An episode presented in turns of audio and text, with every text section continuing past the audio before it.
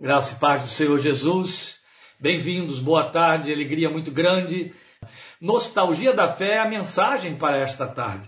E eu desejo muito que você a receba, a ouça no temor de Deus, na mesma toada com que ela foi inspirada em nossos corações. Na verdade, Deus me trouxe ao Salmo 42, este salmo que foi cantado aí tão lindamente, né, pelo grupo Semente, que nós acabamos de ouvir, é, exatamente debaixo desse sentimento de um, um, um positivo, edificante, saudável saudosismo espiritual, que é uma tônica, que é um termômetro de avaliação de uma espiritualidade eficaz.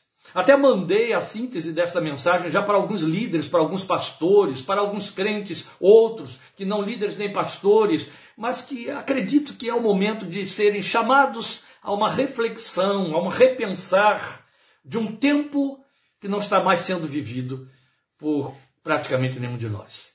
E isso chama-se nostalgia. Pensar nesse tempo se chama nostalgia.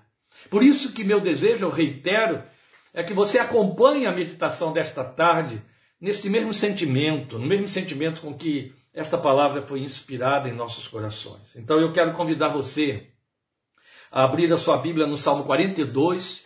É um salmo de uma beleza extraordinária. Eu estarei fazendo uma abordagem, então, é, aplicada de forma bem direcionada, bem pontual, de maneira que ela não é, vamos dizer assim, a mensagem é, é, é, expansiva, a mensagem ampla do Salmo 42. Ela é uma mensagem objetivada. Então, ela se inspira no Salmo 42 para divulgar essa proposta que é a nostalgia da fé. Vou fazer a leitura de acordo com a minha versão. Gostaria que você acompanhasse atentamente, porque o salmo sozinho já fala por si mesmo, pois é a palavra de Deus. Após a leitura do Salmo 42, nós estaremos orando. E eu, mais uma vez, quero agradecer o apoio, a participação, a preocupação, o reforço da parte de todos aqueles que estiveram entrando em contato conosco ao longo desse longo período de ausência do mês de julho, quase todo o mês de julho. Lendo o Salmo 42, que é, é atribuído aos coraitas, aos filhos de Coré. Como a corça anseia por águas correntes, a minha alma anseia por ti, ó Deus. A minha alma tem sede de Deus, do Deus vivo. Quando poderei entrar para apresentar-me a Deus? Minhas lágrimas têm sido o meu alimento de dia e de noite, pois me perguntam o tempo todo: onde está o seu Deus? Quando me lembro destas coisas, choro angustiado Pois eu costumava ir com a multidão conduzindo a procissão à casa de Deus, com cantos de alegria e de ação de graças entre a multidão que festejava. Por que você está assim tão triste, ó minha alma? Por que está assim tão perturbada dentro de mim? Ponha sua esperança em Deus, pois ainda o louvarei. Ele é o meu Salvador e o meu Deus. A minha alma está profundamente triste por isso de ti me lembro desde a terra do Jordão, das alturas do Hermon, desde o monte Mizar. Abismo chama abismo ao rugir das tuas cachoeiras. Todas as tuas ondas e vagalhões se abateram sobre mim. Conceda-me o Senhor o seu fiel amor de dia. De noite esteja comigo a sua canção. É a minha oração ao Deus que me dá vida. Direi a Deus, minha rocha, por que te esqueceste de mim? Por que devo sair vagueando e pranteando, oprimido pelo inimigo? Até os meus ossos sofrem agonia mortal quando os meus adversários zombam de mim, perguntando-me o tempo todo: onde está o seu Deus? Por que você está assim tão triste, ó minha alma? Por que está assim tão perturbada dentro de mim? Ponha sua esperança em Deus, pois ainda o louvarei. Ele é o meu Salvador e o meu Deus. Aleluia. O salmo fala sozinho, como eu disse. Vamos falar com Deus em oração nesse momento. Meu Pai, eu desejo em nome do Senhor Jesus que tu faças da ministração desta palavra, conduzida pelo teu Espírito, iluminada em nossos corações por Ele, guiada aos nossos corações também por Ele, uma palavra memorial, uma palavra que seja um apelo do teu espírito ao nosso coração. Uma palavra que provoque perturbação de alma. Sabe, Senhor, meditando neste salmo, pensando na nostalgia do salmista, na sua dor, Quando suas lágrimas estavam perguntando ao seu coração: por quê? Onde está o seu Deus? E, a, e, o alimentava, ele se alimentava dessas lágrimas que lhe perguntavam: onde está o seu Deus? E então ele olhava para o seu coração para responder às suas lágrimas e dizia: por que está perturbada dentro de mim, minha alma? Depois ele ouvia os seus observadores, os seus adversários, fazendo a mesma pergunta com desdém: Onde está o seu Deus? Porque não entendiam o abatimento da sua alma. E aí ele voltava seu coração para si mesmo para perguntar: Por que você está abatido assim, ó minha alma? Eu penso que essa perturbação nos falta, Pai. Essa perturbação que faz com que outros vejam o nosso rosto abatido, não porque estamos preocupados com as lides do dia a dia, nas quais queremos te invocar para que tu sejas o nosso aliado.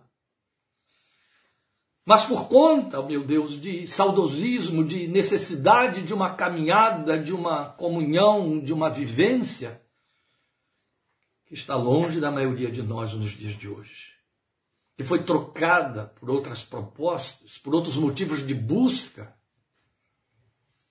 e que não são, de fato, a causa que levam outros a questionarem por que você está abatido, por que Onde está o seu Deus? Senhor, bom seria se nosso coração e se os nossos observadores percebessem nosso próprio abatimento. E aí a nossa resposta fosse voltar os olhos para dentro de nós e dizer: porque houve um tempo que não está acontecendo mais, onde a amizade de Deus estava sobre a minha tenda. Foi a linguagem de Jó. Senhor, eu sei que esta palavra não é para todos. Eu não tenho a menor ilusão quanto a pensar que esta palavra vai alcançar cada um que vai ouvi-la. Não, não tem, Pai. Eu sei que essa palavra precisa de lastro nos corações que vão ouvi-la. Ela precisa de uma história, ela precisa de marcos que ficaram no passado. Se eles não existem, ela não terá valor algum para quem não os tem. Mas ela é dirigida àqueles a quem o teu espírito está perguntando: por que a sua alma está abatida?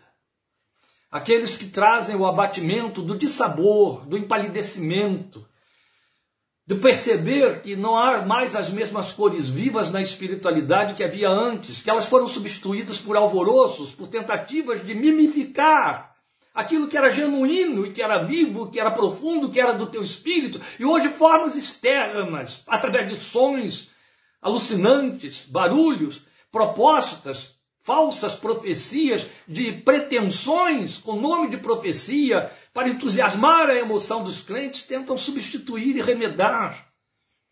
Mas há a memória de uma experiência genuína, de um buscar com sede, compaixão, de um derramar do coração que provocou, que produziu lastros, que evoca saudades.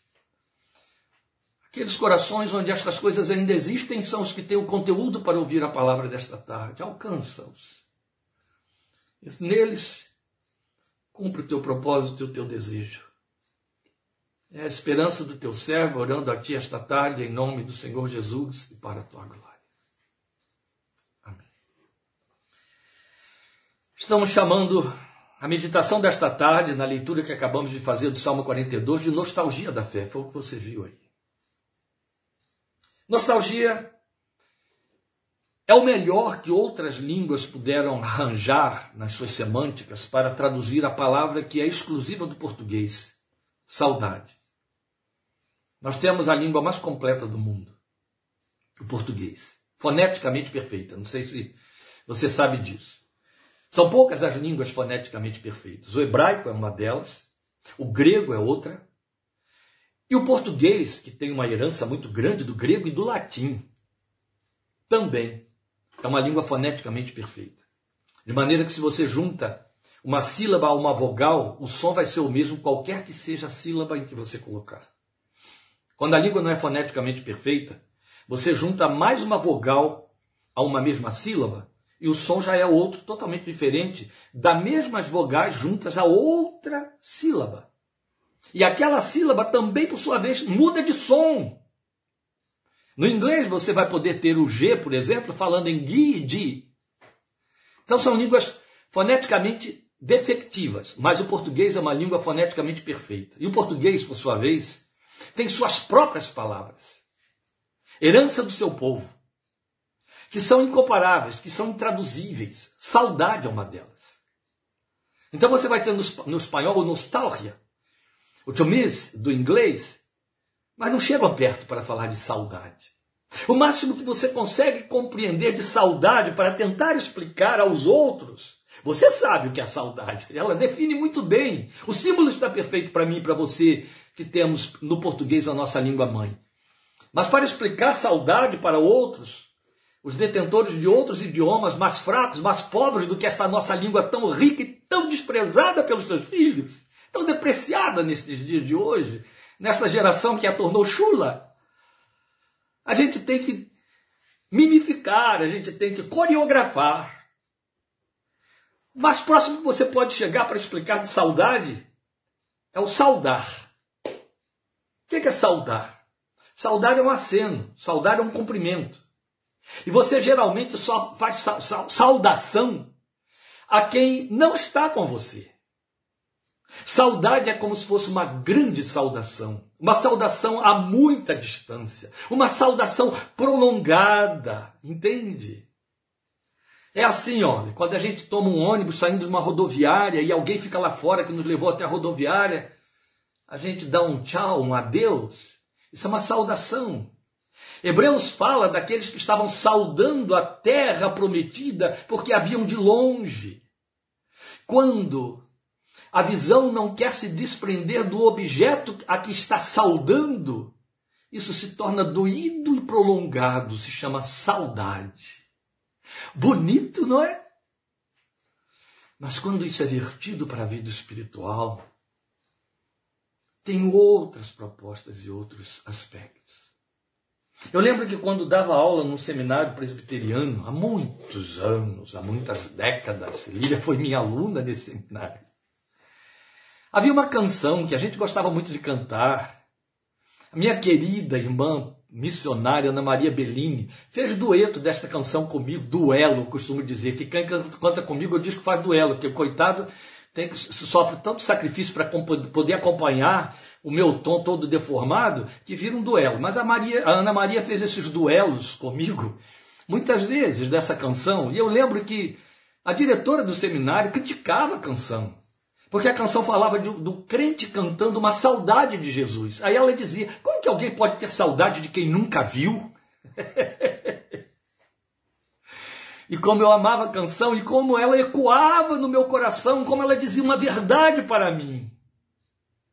Hoje, conhecendo a Bíblia com um pouco mais de profundidade, por conta não de, de, de perícia, mas por conta de muitos anos de verificação dela, eu entendo que é plenamente possível o homem, o ser humano, ter saudade de Deus, saudade do céu, saudade de Cristo, saudade de Jesus, saudade da glória divina que ele nunca viu. Porque nascemos dele. E nele está o centro de todas estas coisas, e nós fomos banidos de todas elas. Então, tudo que nos evoca, o que nem conhecemos, mas que é dele, produz saudade. Tenho saudades de Jesus, meu mestre, tenho saudades de Jesus, meu rei. Mas ao findar o meu labor terrestre, me encontrarei com ele, sim, eu sei. Canta Ana Maria, saudade, tenho saudade de ti, Jesus, meu Salvador e Rei. Quero sentir a tua presença, pois sei que só assim feliz serei. Lembra? Era bom. E é possível, é verdadeiro. Era essa canção que a irmãzinha lá, coitada, criticava, mas que é tão verdadeira. Saudade. Quem pode ter saudade? Só quem tem o peso da memória de dias inesquecíveis de coisas inesquecíveis, de situações inesquecíveis, de pessoas inesquecíveis e, evidente, benéficas. E o salmista pontua uma saudade na sua alma quanto aos seus dias de fé pujante. Por isso que é pertinente para nós a meditação do Salmo 42. Ele está falando daqueles tempos, na sua experiência, em que a sua espiritualidade contrastava com o seu momento atual, e contrastava exatamente nisso, em pujança, em intensidade, em devoção, em vigor. E não tem a ver com o fato de que essa pujança, essa intensidade, esse vigor tinham ficado no passado porque ele era jovem e agora estava velho. Não. Pelo contrário, na vida espiritual as coisas se invertem. Quanto mais jovens, mais neófitos, menos experientes. Quanto mais velhos, mais profundos. Então, mais intensos, mais maduros, mais devocional, devocionais, mais pujantes na fé deveríamos ser. É o inverso. Não tem a ver com força física, com força psíquica. Tem a ver com profundidade espiritual. E lá está o salmista falando de um tempo que ficou vazio no seu presente. Ele produzia saudade e tristeza. Aqui ele está pareando o autor do Salmo 77. Eu vou ler os versículos 3 a 15. Eu queria que você me acompanhasse no Salmo 77, porque o propósito é reforçar esse tema para você poder entender bem onde queremos chegar.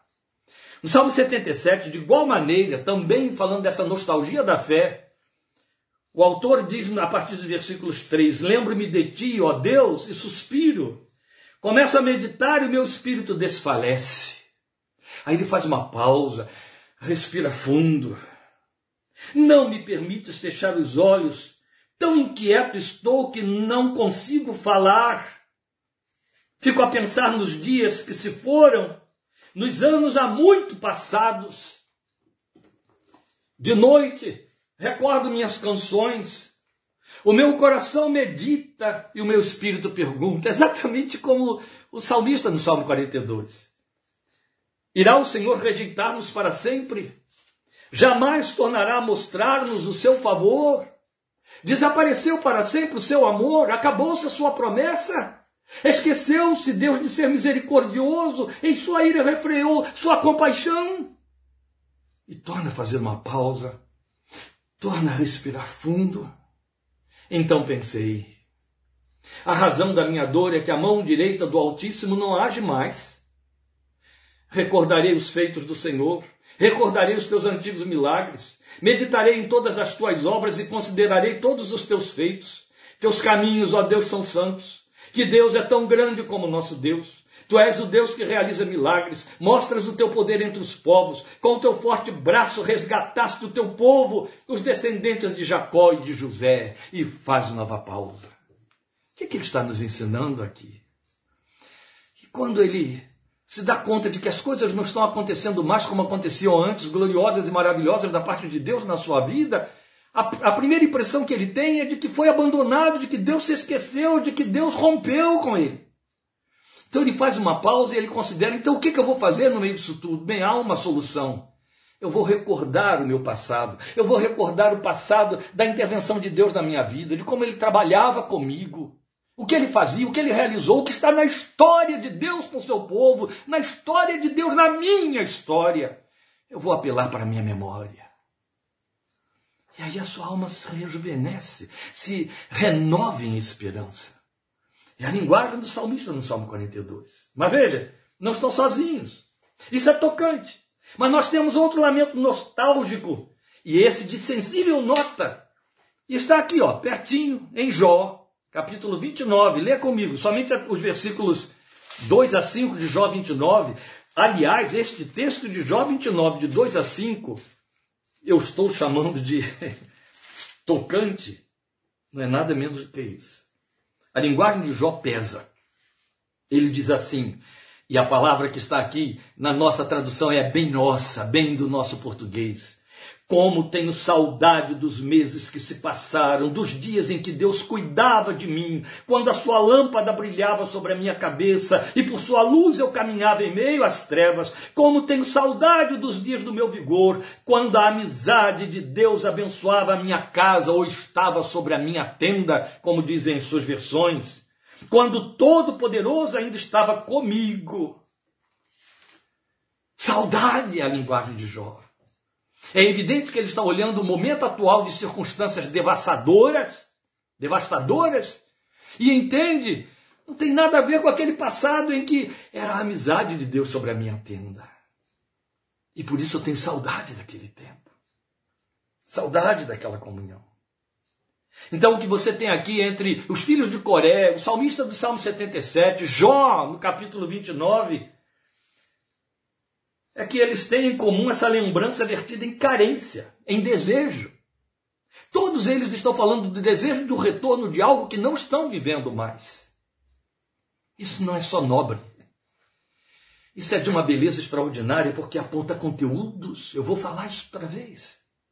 Eles falam de um tempo em sua caminhada com Deus que na atualidade não reflete mais a mesma paixão e experimentação. É evidente que aqui eles estão fazendo referência a experiências. E nossa ênfase está sendo em cima de paixões, valem as experiências. Mas o que pretendemos aqui, justamente na linguagem do Salmo 42, é falar de sentimento, falar de paixão.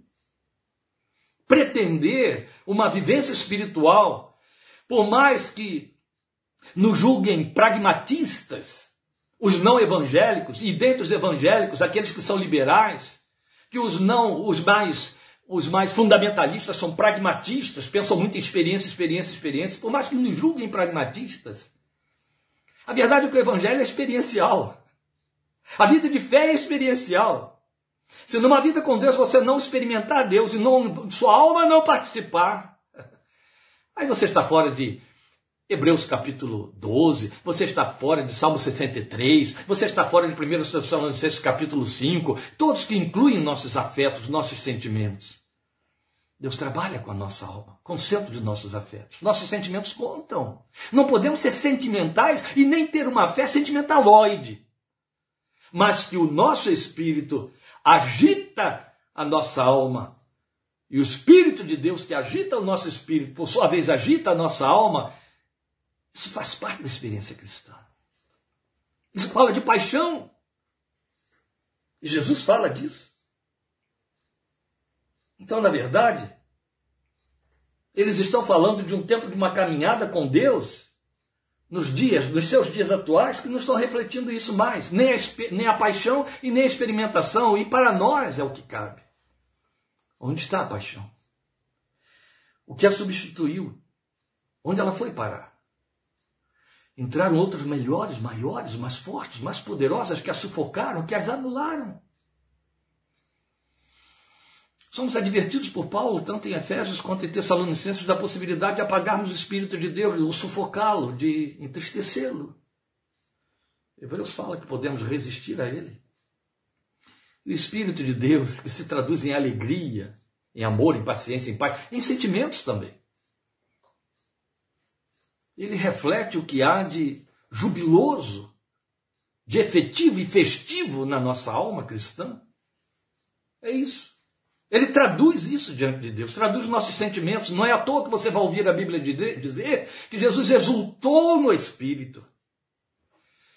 Que os homens de Deus e as mulheres de Deus, Atos capítulo 2, cheios do Espírito, exultavam como que estivessem embriagados.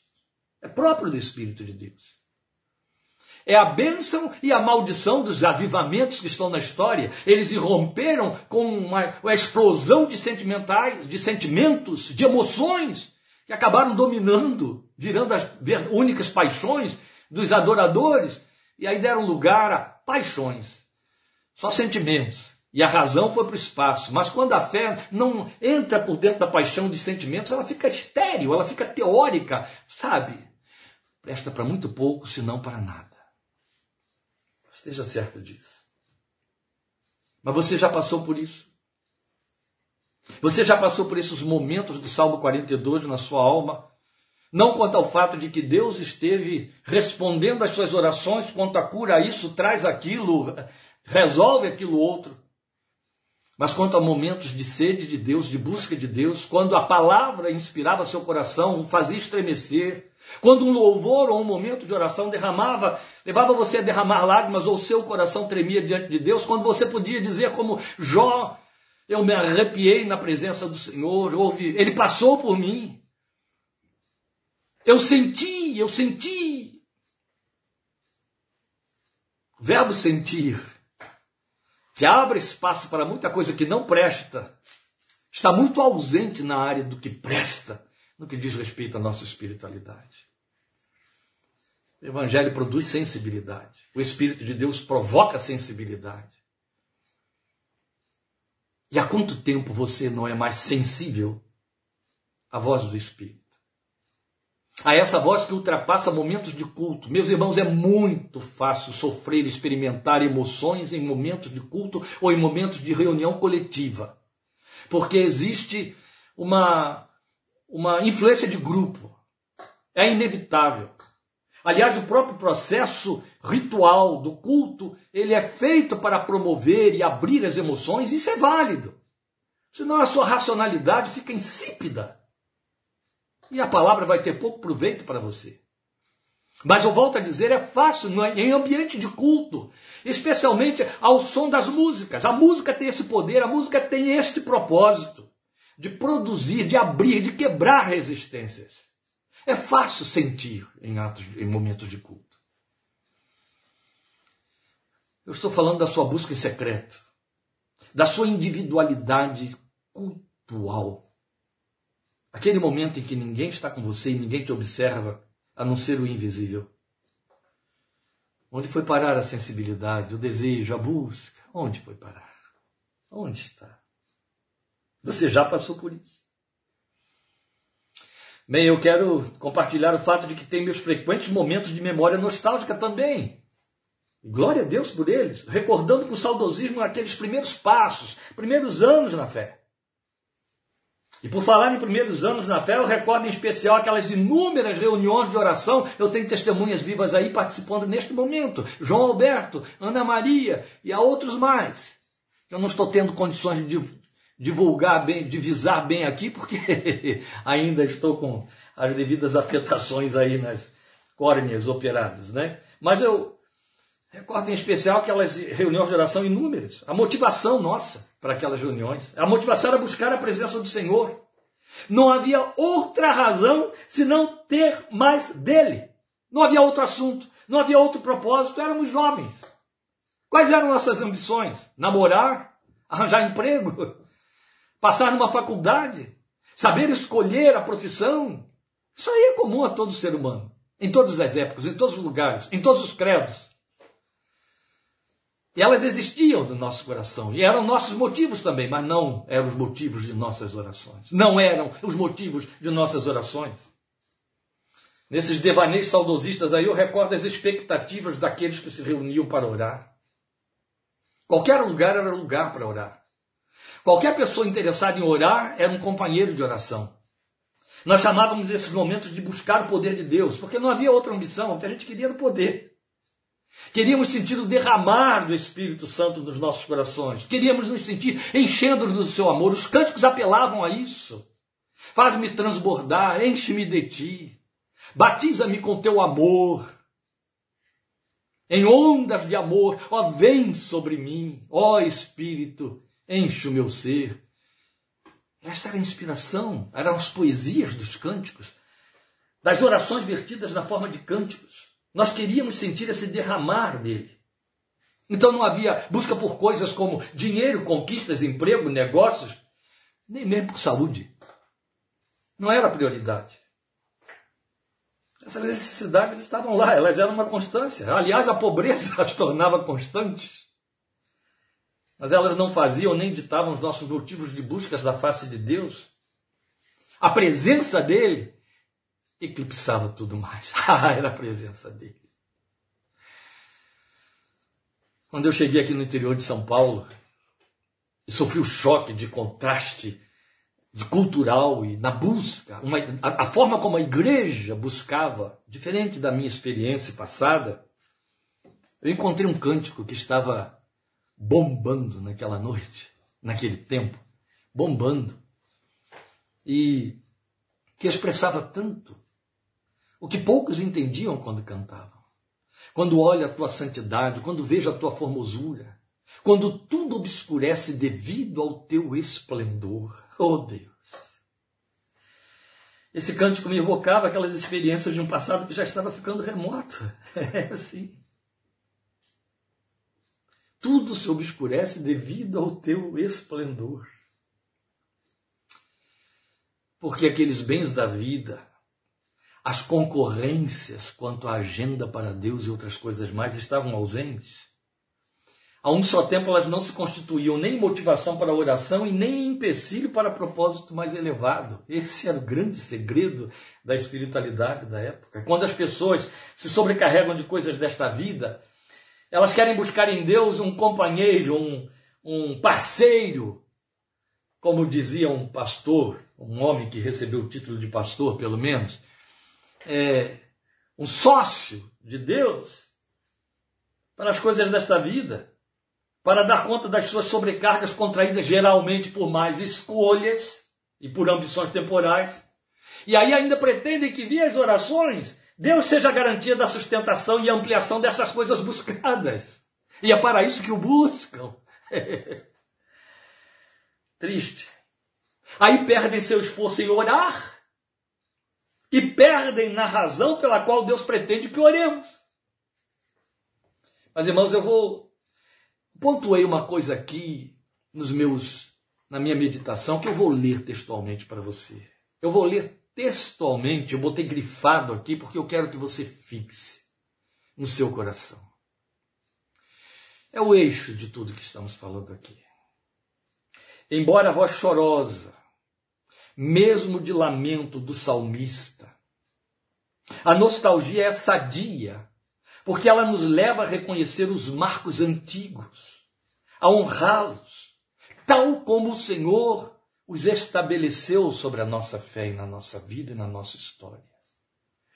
E outro tanto nos guarnece de parâmetros, nos dá parâmetros para medirmos os níveis de nossa espiritualidade nessa caminhada de fé. Aponta na existência de conteúdos de excelência espiritual. Preciso explicar isso. Quando há nostalgia da fé, em cima de conteúdos de uma espiritualidade que tinha na pessoa dele, só na sua pessoa, a causa e a razão. Estamos falando de algo profundamente sadio. Estamos falando de uma espiritualidade que funciona, que existe. Se não houve conteúdo, não tem por que ter saudade de nada, nostalgia de nada, sentir falta de quê? Se não houve conteúdo. Entende? Mas havia conteúdo, há lugar para nostalgia. Vamos ver como o salmista vivenciou a nostalgia, sua nostalgia, aqui no Salmo 42. Veja, primeira coisa que ele vai mostrar para nós nos versículos 1 a 3 é que ele se deu conta dessa nostalgia por sua paixão. Ela estava lá dentro. Como a corça anseia por águas correntes, a minha alma anseia por ti, ó Deus. É tão proposital ele ter dito: a costa anseia por águas correntes. Porque Deus tem um profundo lamento sobre adoradores em Jeremias, dizendo: Vocês me trocaram por cisternas rotas que não retêm as águas. A espiritualidade sadia quer águas fluentes. Delas falou Jesus quando João traduziu para nós o significado de estarmos cheios do Espírito Santo, capítulo 7, versículo 38 do Evangelho. Quando Jesus disse: Quem crê em mim, rios de água viva fluirão do seu interior. rios de água viva fluirão, fluirão, haverá vida, haverá pulsação, haverá torrentes, torrentes que não podem ser retidas, isso é espiritualidade intensa e sadia. O salmista está dizendo: Eu tenho sede delas, como a corça tem sede de águas correntes, águas que fluem. Eu tenho sede de ti, ó Deus. A minha alma anseia por ti, ó Deus. A minha alma tem sede de Deus, do Deus vivo. Quando poderei entrar para apresentar-me a Deus? Minhas lágrimas têm sido o meu alimento de dia e de noite, pois me perguntam o tempo todo onde está o seu Deus, entende? Eram as lágrimas dele que o alimentavam, e eram as lágrimas dele que perguntavam a ele: onde está o seu Deus? Onde está o seu Deus? Sua alma chorando. Então, estava, ele estava se dando conta de que havia uma paixão dentro dele. Vamos nos voltar um pouquinho para dentro de nós. Houve paixão alguma vez? E onde ela está? É fácil o crente ter paixão por sua igreja. É fácil o crente ter paixão por coisas que funcionam na igreja ou que estão sob sua responsabilidade na igreja. Já vi gente brigar, brigas homéricas, em assembleias de igreja, coisas do tamanho do inferno. Entende? Às vezes eu comparo a realização de assembleias de igrejas a inferno, a, a, convulsões do inferno, porque são de uma oposição tão grande à realidade do Espírito de Deus e do reino de Deus. São tão políticas e tão nojentas que são imundas, imundas espiritualmente falando. E há crentes que têm paixão por essas coisas. Há crentes que têm paixão por coral, senta o pau nos outros por causa do seu coral, aquilo que defende. Ele defende uma parcela do pedaço do boi, o pedaço do boi inteiro. Aquele pedaço que lhe cabe é o que ele defende a ferro e fogo, exclui. E põe para fora quem discorda dele. Ele tem paixão. Foi paixão que mobilizou a guerra de 30 anos, foi paixão que mobilizou contra a reforma, foi paixão que. E paixão é que mobiliza guerras religiosas ainda na Irlanda. Paixões que mobilizam guerras entre cristãos, protestantes, católicos, etc. E por aí vai. Paixões, paixões. Paixão por coisa existe.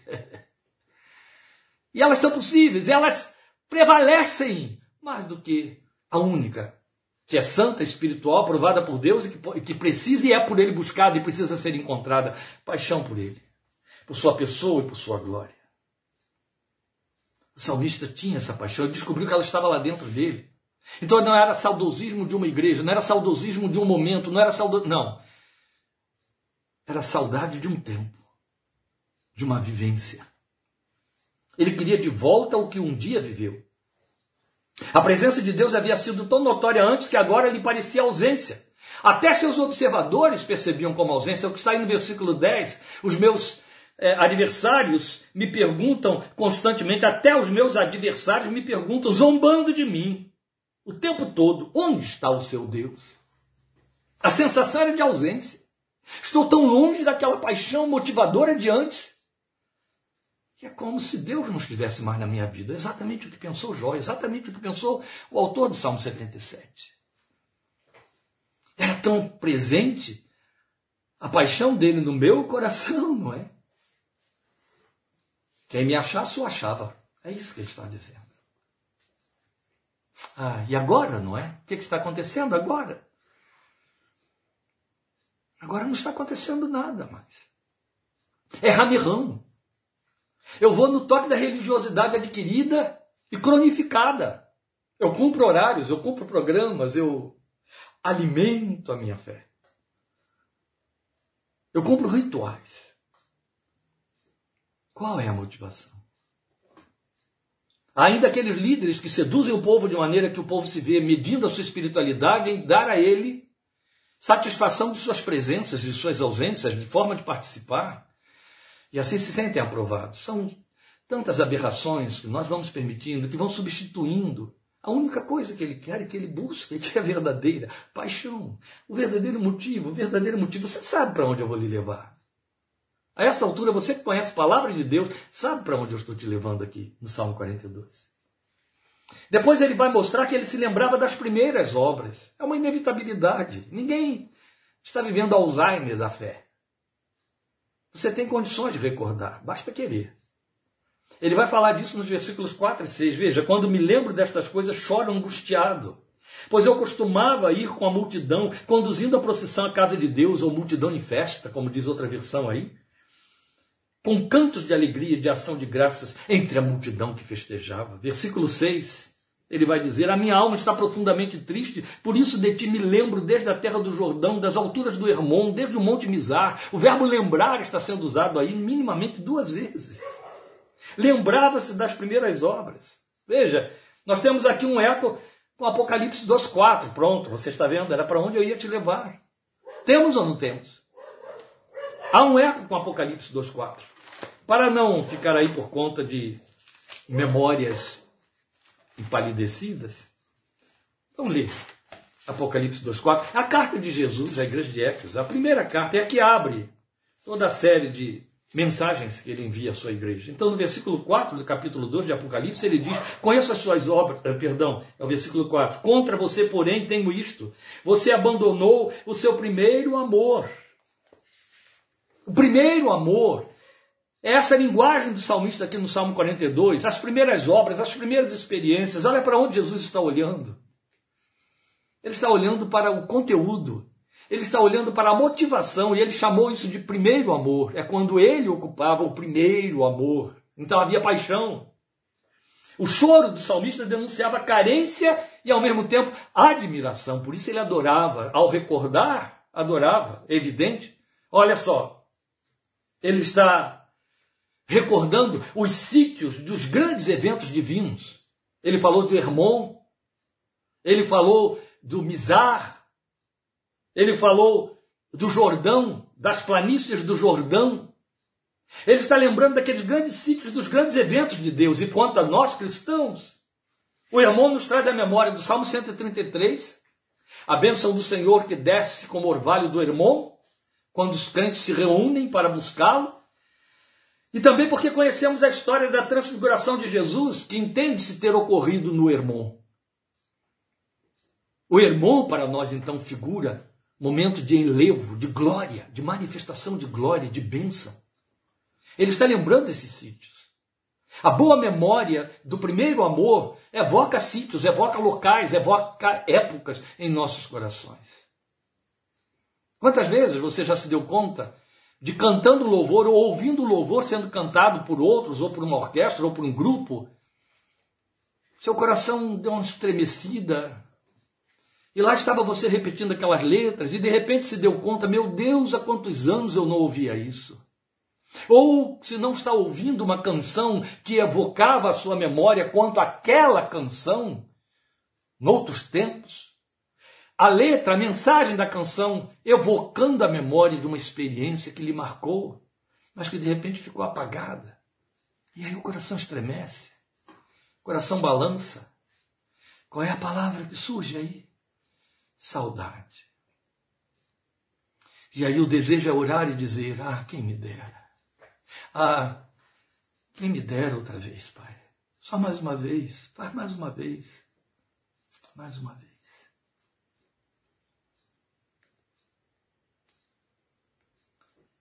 Uma vez, em 1974, ixi, vai fazer 50 anos ano que vem,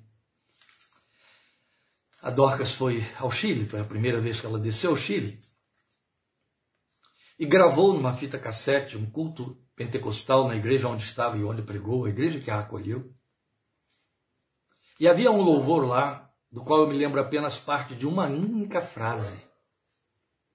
Parte de uma frase. E esse louvor, baseado na, num texto da palavra de Deus, era cantado com uma paixão estremecedora. Pelo menos ela nos trouxe a fita cassete quem ouviu comigo estremeceu junto e ficou, porque ela reproduziu para nós o que vivenciaram naquele culto onde aquele louvor estava acontecendo, e a pessoa ficou, eu e os outros, naquela ansiedade, dizendo: Ó oh Deus, eu queria viver isso um momento que fosse. Porque o louvor, baseado no texto da palavra de Deus, era uma súplica que aquele povo todo cantava, fazia e dizia: Vem outra vez, vem outra vez e faze de novo. Você sabia que esta fraseologia se repete nos salmos muitas vezes?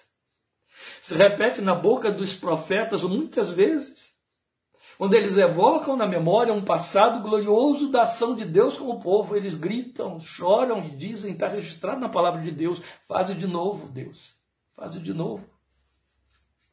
Faz outra vez. É isso, o salmista está dizendo: eu lembro e eu choro.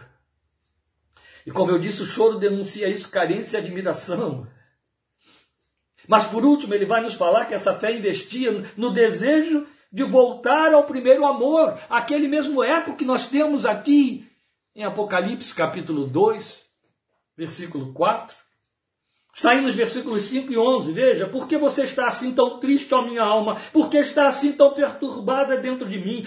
Punha a sua esperança em Deus, pois ainda o louvarei. Depois ele vai repetir no versículo 11 exatamente a mesma expressão. Por que está assim tão perturbada dentro de mim? Punha a sua esperança em Deus, pois ainda o louvarei. Na primeira instância, ele está respondendo para a sua alma que questiona ele mesmo. Na segunda instância, ele está respondendo para a sua alma porque ela está espicaçada pelos adversários e zombadores, observadores externos. Mas a verdade É que ela está investindo a sua fé no desejo de voltar ao primeiro amor. Ainda o louvarei, põe a sua esperança nele, porque vai acontecer de novo, de alguma maneira, em algum momento, ele vai tornar a fazer. É bastante que eu deseje, e por desejar que eu suplique, que eu queira, que eu busque, porque quem busca, acha.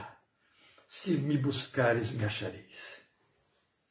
Então a confissão repetida reafirma a confiança na imutabilidade de Deus Tal como disse o autor do Salmo 77 que lemos. E aí vai se assemelhar, e é tão válido isso, a súplica de Abacuque, capítulo 3, versículo 2. Olha o que pede Abacuque aqui ao Senhor: Senhor, trabalha com a memória. Senhor, ouvi falar de tua fama. Tremo diante dos teus atos, Senhor. Realiza de novo em nossa época as mesmas obras.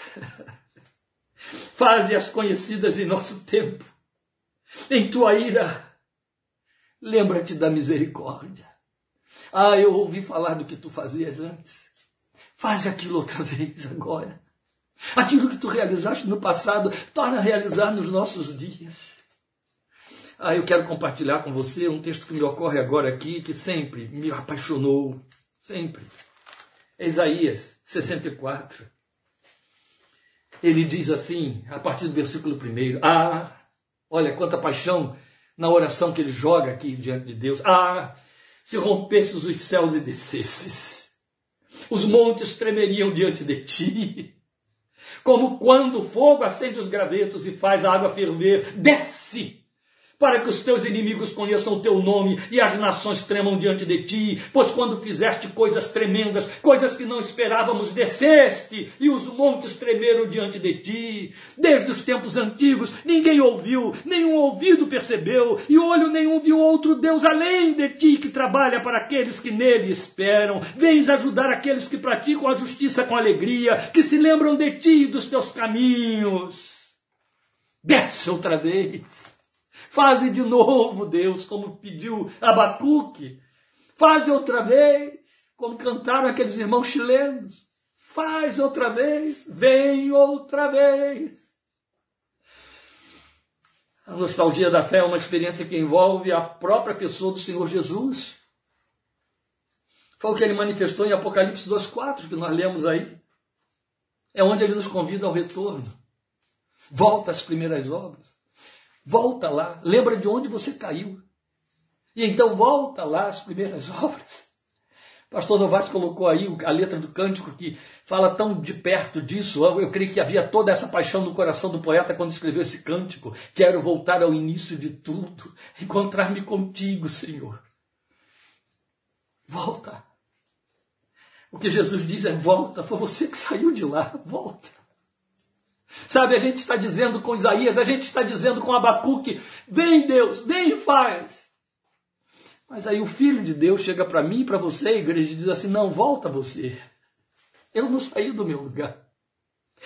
Eu não saí de lá. Volta você. Volta para mim. E secou a Jeremias 4:1, meus queridos. É impossível falar dessas paixões sem ficar apaixonado. Amém? Perdoe. Suportem aí essa sobrecarga de emoções, mas quem me suporta até hoje continua suportando um pouco mais. Conhece essas minhas fraquezas de alma. E eu não vou aqui ficar retendo as minhas paixões, em hipótese alguma, em hipótese alguma e por nada. Mas veja, ele vai ecoar esse apelo em Jeremias 4:1 ele chega para mim, para você e diz: Se você voltar, ó Israel, para mim voltarás. É como se eles dissessem: Eu estou com os braços abertos, vem. Se você voltar, para mim voltarás. Ainda ecoa Jeremias 31, 21. Veja, está aqui. Coloque Marcos Ponha sinais nas estradas. Presta atenção no caminho que você trilhou. Volta, ó Virgem Israel. Volta. Volta. Volta. Ainda cabe, aí eu vou poupar você. Osés 14, Cabe. E eu vou deixar Osés 14, com você. Onde o apelo de Deus diz: Volta, Israel, para o Senhor seu Deus. Volta. Volta. Foi você que fez desvios. Foi você que colocou muita coisa entre mim e ti. Foi você que se perdeu em muitos adereços, em muitos ativismos, em muitos interesses outros. Foi você que desceu as suas paixões para baixo das nuvens. Foi você que me trocou por um facilitador de bens e de vida. Foi você que trocou a mim pelo que eu dou. Volta.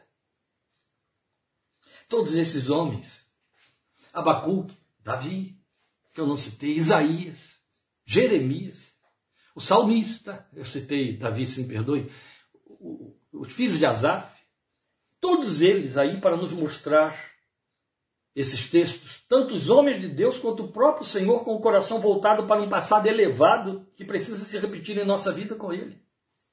E aqui, cabe ainda lembrar o apelo divino em Oséias 10, 12. Semeiem para vocês outros em justiça, ceifem segundo a misericórdia, arem o campo de pousio, porque é tempo de buscar ao Senhor até que Ele venha e chova a justiça sobre vocês. Há uma geração, meus queridos, de crentes ao nosso redor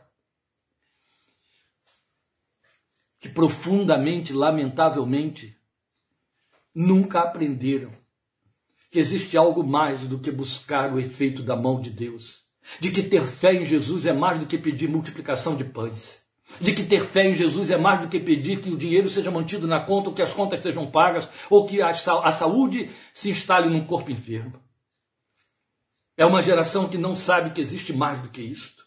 É uma geração a quem não foi ensinado que o Senhor tem glória e excelência, que tem presença e que abala os alicerces da alma, que estonteia o pensamento, que deixa o coração entrar em êxtase, que apaixona. E aí se mobiliza para realizações impensáveis que escandalizam céus e terra dos seus observadores, que não podem compreender porque tamanha paixão. Sabe de que eu estou falando? Eu estou falando daquela paixão que só conhecem os homens no terreno do Eros. A paixão pela outra pessoa, que leva então a, a, a, a, vilipendiar a vontade de mãe e pai, orientação de amigos, conselhos de terceiros e fazer aí mil precipitações, etc., para alcançar o desejo do seu coração por outro. Eu estou falando dessa paixão voltada para Deus, que faz com que o homem de fato ame o Senhor mais do que mãe, pai, irmãos, amigos, filhos. Estamos falando isso na linguagem de um tempo, de uma geração que se escandaliza com esta linguagem que é excelentemente saída do coração do Senhor Jesus. É isso mas nós estamos por demais distraídos, atraídos por discursos que seduzem, mas que não nos aproximam de Deus. A nossa espiritualidade, ou ela se traduz em barulho, em festa, em alvoroço, ou é vazia, impregnada de retórica de letra morta, que eu não sei nem como o povo suporta ficar sentado para ouvir esse tipo de coisa. Ou oramos apenas em busca dos favores de Deus, e não dele mesmo. Mas aí cabe a pergunta: onde foi parar a sede de Deus que ofusca tudo mais, como o cântico que eu citei? Para onde correm os nossos sonhos? Em que direção nos levam as nossas paixões, as que estão aí afluviando de dentro dos nossos corações? Qual o lugar que o Senhor ocupa em nossa vida privativa? Qual o peso de nosso amor por Ele? Então nos cabe orar como a noiva em cantares, aí representando muito bem a igreja do coração de Deus. Leva-me tu, correrei após ti. Vamos orar mais uma vez. Nos curvamos diante de Ti e deste Teu apelo. Aqueles cujos, corações em que essas sementes nunca foram semeadas, fazem germinar agora, Deus. Aqueles cujos corações estão tão longe de uma realidade que não vivem mais, seduzidos ou totalmente sob devaneios, confundindo a realidade atual com uma realidade que no passado era a única realidade presente na revelação da tua palavra. A esses, apela, desperta. Gera outra vez a paixão, Senhor. Inquieta o coração, põe sede insaciável, põe desassossego, perturba a alma, para que nada satisfaça. Tanta coisa entrou aí, criação de filhos, a procura de bens, a procura de um lugar ao sol, de vencer na vida. Tanta coisa temporal, tanto tempo participando de reuniões de oração para resolver problemas, para apresentar solução, achar solução para problemas temporais. Longe, longe daquele que disse: O Pai sabe do que vocês necessitam antes mesmo que peçam. Busque no reino em primeiro lugar.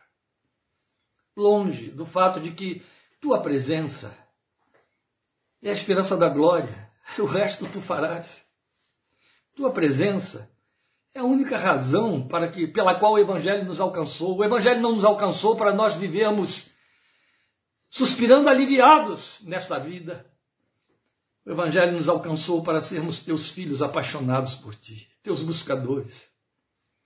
Aqueles que sabem dizer com verdade que é verdade a palavra que afirma, e buscar-me-eis, e me achareis quando me buscardes de todo o vosso coração, e serei achado por vós. Aleluia.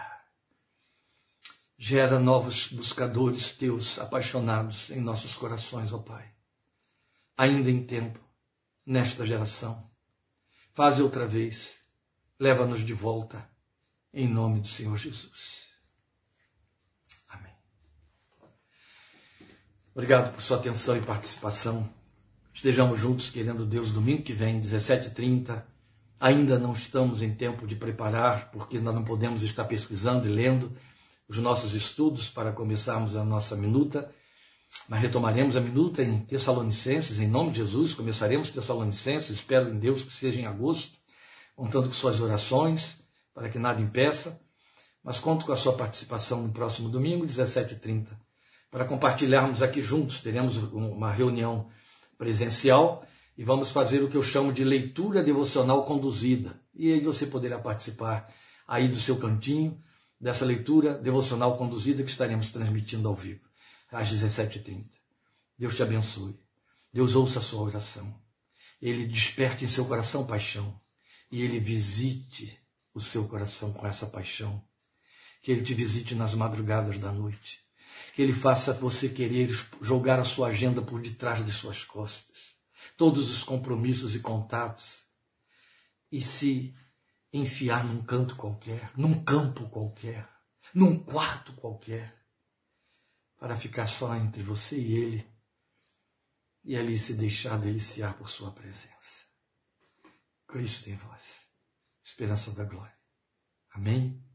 Deus te abençoe muito, em nome de Jesus. O Senhor te abençoe e te guarde. O Senhor faça resplandecer o seu rosto sobre ti. O Senhor sobre ti levante o seu rosto e tenha misericórdia de ti. O Senhor sobre ti levante o seu rosto e te dê paz. Em nome de Jesus. Amém.